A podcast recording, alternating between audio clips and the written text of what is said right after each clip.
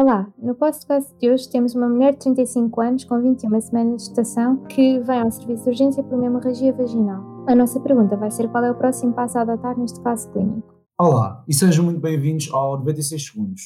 Somos um podcast de educação médica português em que resolvemos casos clínicos em tempo real.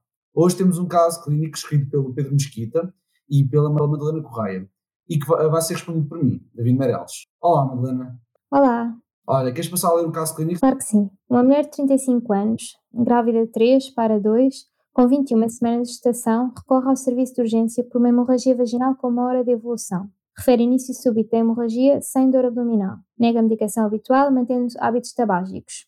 Os sinais vitais são temperatura de 37,1 graus Celsius, uma pressão arterial de 105,66, uma frequência cardíaca de 85 por minuto. A lesão objetivo tem uma cicatriz de esterotomia corporal, o abdômen está indolor e o útero mole. Ao exame ginecológico, temos um colo fechado e formado, com sangue vivo junto ao colo. A hemoglobina materna é de 11,2 gramas por decilitro e a tipagem sanguínea ARH negativo. A frequência cardíaca fetal é de 125 batimentos por minuto e a ecografia transvaginal confirma o diagnóstico.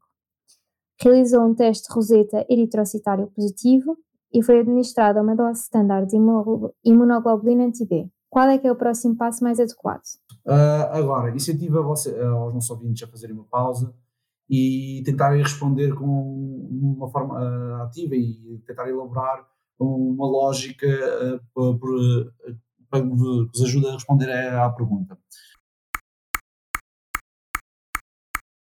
Pronto, temos uma mulher de 35 anos, uh, no segundo trimestre da gestação, que recorre ao serviço de urgência para hemorragia vaginal. Ao início, quando a Madalena me estava a ler o caso, eu estava a pensar, bem, veio um caso de aborto, eu já não falei sobre isto há muito tempo. Um, Porquê que eu pensei em aborto? Porque a senhora mantém os hábitos tabágicos e não pode levar um, pode, levar, pode precipitar um aborto espontâneo. Mas, uh, melhor o caso, e à medida que a Madalena foi falando, eu fiquei mais tranquilizado, porque a senhora tem os vitais bem, Uh, assim como uh, o, tem uma hemoglobina bem dentro dos valores normais, que é adequada, a hemoglobina de 11,2 é adequada para esta idade estacional, e uma frequência cardíaca fetal também é adequada para esta idade uh, adequada, tranquilizante, portanto. Um, agora, o que me chamou a atenção foi a senhora ter um CRS negativa. Uh, ela fez esta roseta que, uh, que, teve um resultado positivo e foi administrada uma, uma dose de, de imunoglobulina TD. No entanto, eu julgo que isso não seja o suficiente. Uh, quando se tem um teste de roseta positivo, é sempre necessário quantificar pronto, o, o, se há muita ou pouca imunoglobulina a T-resos. Portanto, eu diria que vamos ter que quantificar, é o próximo passo, através de um teste de uh, Klein, não, espero não se é o nome do, dos senhores, uh, Klein, Klein-Betke, se não estou em erro, e isso vai nos permitir quantificar o número de eritrocitos fetais na circulação materna. Pronto. Uh, Madalena, podes-me dizer quais é são as opções de resposta, faz favor?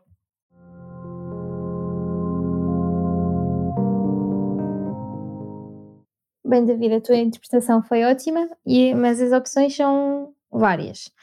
A opção A é determinar o status RH fetal, a B é fazer uma citometria de fluxo, a C é realizar o teste CUMS indireto, a D é dosear os títulos de imunoglobulina a cada 3 semanas e a E é tranquilizar e ponderar administrar uma nova dose às 28 semanas.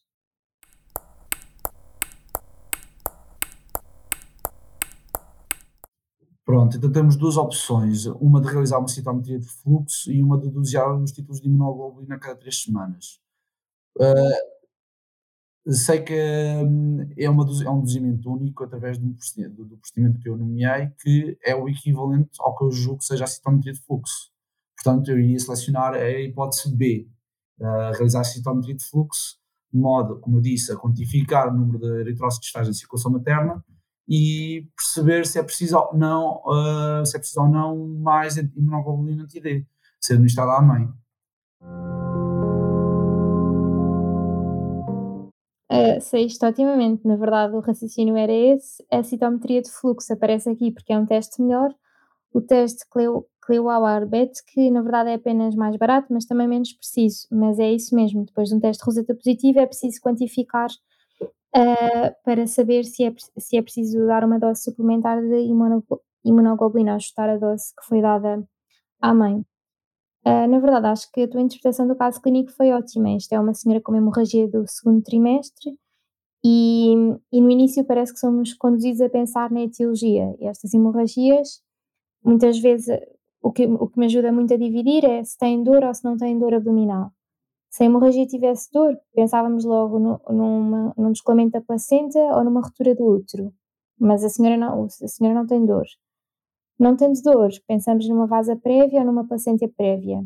Aqui o facto do estado fetal, fetal ser bom, como tu referiste, que é tão importante, é sugestivo de uma placenta prévia, porque é perdido sangue materno e na vasa prévia é perdido sangue fetal. Uh, não sei se mais alguma coisa te chamou a atenção neste caso clínico. Não, eh, não, eh, me chamou, acho que foi tudo que disseste tudo o que eu pensei. Eu acho que isto é um excelente caso clínico que vocês elaboraram para estudar red flags na, durante a gestação. Uh, era uma coisa que eu, tinha estar sempre a rever quando estava a estar para a prova, sinceramente. E ainda bem que nós, uh, vocês criaram este caso clínico para os nossos ouvintes, para eles recordarem que é muito importante eles prestarem atenção a red flags, como alterações na frequência cardíaca, instabilidade, instabilidade hemodinâmica, quedas de hemoglobina, uh, pronto, etc. E, e, isto pode, é uma pergunta que eu acho que é altamente perguntável, se perdão a redundância na frase. Um, pronto, que, queres passar a ler o objetivo educacional, Madalena? Claro, um, aqui temos uma hemorragia fetal-materna numa mulher RH negativa, implica a profilaxia com imunoglobulina anti-D. Na verdade, nas hemorragias fetal-maternas, pronto, temos estas do segundo e terceiro trimestre com estas causas, mas todo, toda a espécie de, de intervenções um bocadinho mais invasivas, por exemplo, a realização de uma amniocentese, o aborto, uh, podem conduzir a uma hemorragia fetal-materna. O teste da Roseta avalia qualitativamente a necessidade de administrar imunoglobulina adicional para além da dose standard que tinha sido administrado. Por ser positivo, é preciso quantificar uh, a dose suplementar a administrar e então para isso temos o teste de Clearwater-Betsky ou a citometria de fluxo, como tu também explicaste. Não se esqueçam de visitar o nosso site medapprentice.org, onde encontram uma explicação mais detalhada deste caso clínico. Muito obrigado por nos terem ouvido até a próxima!